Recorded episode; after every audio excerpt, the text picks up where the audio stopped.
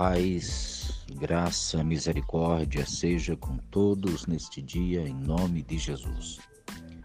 Aqui quem vos fala é o pastor Marcos Gama, trazendo mais uma palavra de Deus ao seu coração. E hoje nós vamos dar início a um tema breve, pequeno, mas vamos falar sobre o propósito de Deus na vida de cada um de nós. Nós vamos falar sobre propósito porque muitos vivem como se não vivessem. Muitos vivem perdidos, aturdidos, sem direcionamento. Porque quando não temos propósito, nós não temos direcionamento, nós não temos paz e não temos como otimizar nossas forças. Estamos alheios aos destinos, às escolhas que muitas vezes nem nós mesmos fazemos, os outros fazem por nós. Dando início a esse tema sobre os propósitos de Deus, quero ler no livro do Gênesis, o livro da criação, o livro do início de todas as coisas, capítulo 1, e o versículo 26 em diante, que diz assim: Também disse Deus: Façamos o homem à nossa imagem, conforme a nossa semelhança. Tenha ele domínio sobre os peixes do mar, sobre as aves dos céus, sobre os animais domésticos, sobre a terra e sobre todos os répteis que rastejam pela terra. Criou Deus, pois o homem, a sua imagem, a imagem de Deus o criou, homem e mulher os criou. E Deus os abençoou. Guarde esse texto. Deus os abençoou e lhes disse: Sede fecundo, multiplicai-vos, enchei a terra e sujeitai-a, dominai-a, sobre os peixes do mar, sobre as aves dos céus e sobre todo animal que rasteja sobre a terra.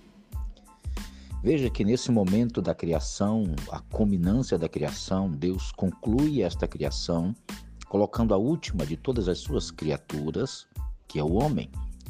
E o homem foi feito de uma forma totalmente singular. Ele não foi feito só com a palavra, ele foi gerado na mente de Deus, por isso que Deus disse: façamos o homem. E depois que Deus decide fazer, Deus começa a execução, fazendo o homem a sua imagem e semelhança a partir do barro e sopra em suas narinas o fôlego de vida, fazendo alma vivente, e como sendo a única criatura que foi, com, que foi feita a imagem e semelhança de Deus, é uma imagem e semelhança moral, ele ganha a capacidade de pensar, a capacidade de criar, a capacidade de governar e a capacidade de reproduzir não apenas a sua própria espécie, mas reproduzir o seu conhecimento. Então veja que quando Deus criou o homem, Deus criou o homem com um propósito. O homem não é, não é um acidente genético, não é uma produção da natureza, como dizem alguns cientistas. Deus fez o homem com propósito. E o melhor é entender quem foi que o fez. Deus. Se Deus fez o homem, então entenda, Deus ele é onipotente, ou seja, ele pode fazer todas as coisas. Deus é onisciente. Ele sabe todas as coisas e Deus é onipresente, ele está em todos os lugares.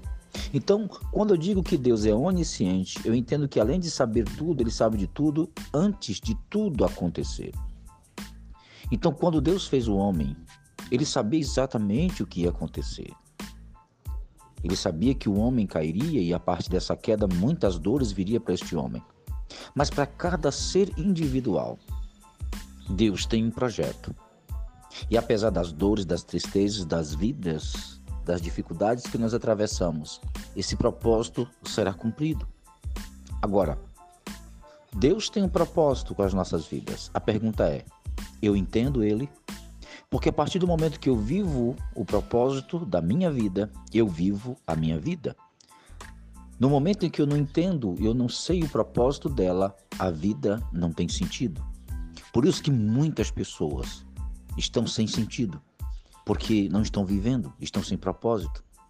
E a primeira coisa que eu aprendo, como disse Rick Wars, é que eu só entendo o meu propósito quando eu tenho relacionamento com aquele que fez, desenhou, arquitetou, planejou o propósito. E nessas pequenas mensagens sobre o propósito de Deus, eu quero convidar você a retornar ao rascunho, ao projeto inicial e a sua vida nunca mais será a mesma. Deus te fez com propósito, Deus te deu habilidade, Deus te deu direcionamento, Deus te deu tudo, está tudo planejado. Você só precisa voltar e ver o propósito inicial, ver o plano e viver isto. E você vai ter os melhores dias da sua vida. Não, independente que você não tenha força, independente que você não tenha ânimo, independente que você esteja desesperado, independente que você ache que nada mais vai dar certo. Deus tem um recomeço para a sua vida.